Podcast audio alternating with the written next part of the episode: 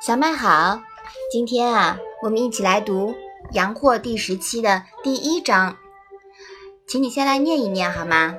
阳货遇见孔子，孔子不见，窥孔子屯。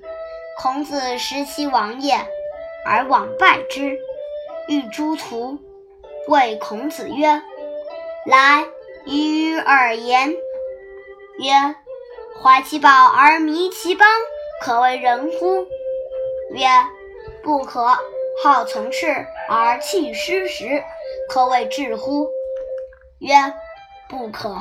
日月逝矣，岁不我与。”孔子曰：“诺，吾将事矣。”妈妈，杨货是谁呀？杨货呀，又叫杨虎，他呢是季氏的家臣。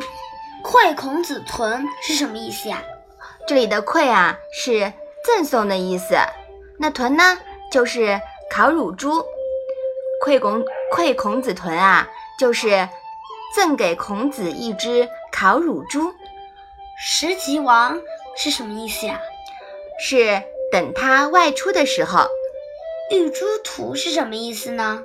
途呢就是道路，遇诸途啊就是在路上遇到了他。迷奇邦又是什么意思呀？是指听任国家迷乱。弃是什么意思呢？好从事而弃师时的弃啊是屡次的意思。与是不是在一起的意思吗？我与你，对吧？对。岁不我与啊，是在一起等待的意思。那么这一章是讲了什么呀？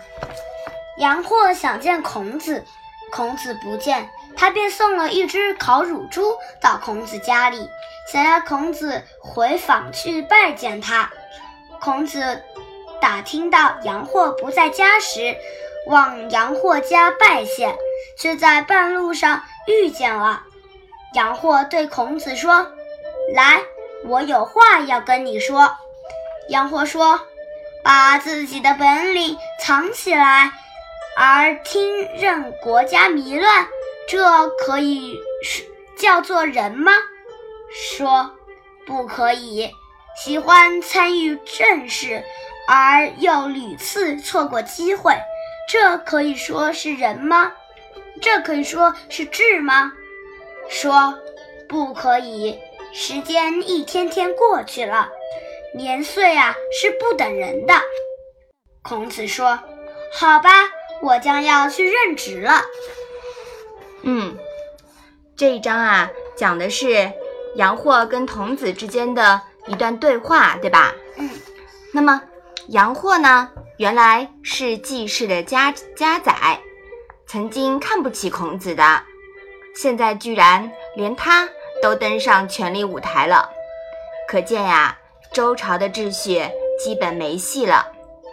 这个时候呢，杨霍他想拉拢孔子，替他充门面，因为孔子在当时是一个很有名望的人，对吧？嗯。那么孔子当然是不会答应的，是不是啊？嗯。因为孔子认为有所为，有所不为。当然是懒得去搭理他，于是呀，杨霍就厚脸皮给孔子送了头烤乳猪，因为他知道孔子是懂礼节的，拿了人家的东西啊，肯定是会礼貌性的回访。嗯，那孔子呢，现在也会回旋了，他呀，特地打听到杨货不在家的时候，才去礼节性的回访，谁知道呀，在路上。碰到了杨货，于是杨货呢就大模大样的和孔子说了一通道理，啊，说什么可谓人乎？可谓智乎？是不是啊？嗯。那孔子呢，他只是依礼而立，不说话。杨货没办法，只好自问自答了。到最后呀，杨货抛出了一块糖给孔子，要他出山，说。你再不出来做事呀，就老了，岁月不饶人啊！孔子这个时候呢，才回了一句话，当然这是一句永远不会错的话。他说：“好，我将要任职了。”啊，那么但是谁说一定就是要去杨货那里任职呢？是不是啊？嗯，可见孔子呀，他也只是应付一下。从这里可以看出呀，孔子有的时候也是有点小机智的啊，是吧？嗯，那么我们这个小故事呀，就讲到这里。你把这一章再来读一下。杨货亦见孔子，孔子不见，会孔子屯。孔子食其亡也，而往拜之。欲诸徒，谓孔子曰：“来，与尔言。”曰：“怀其宝而迷其邦，可谓人乎？”曰：“不可。”好从事而弃师时，可谓智乎？曰：不可。日月是矣，岁不我与。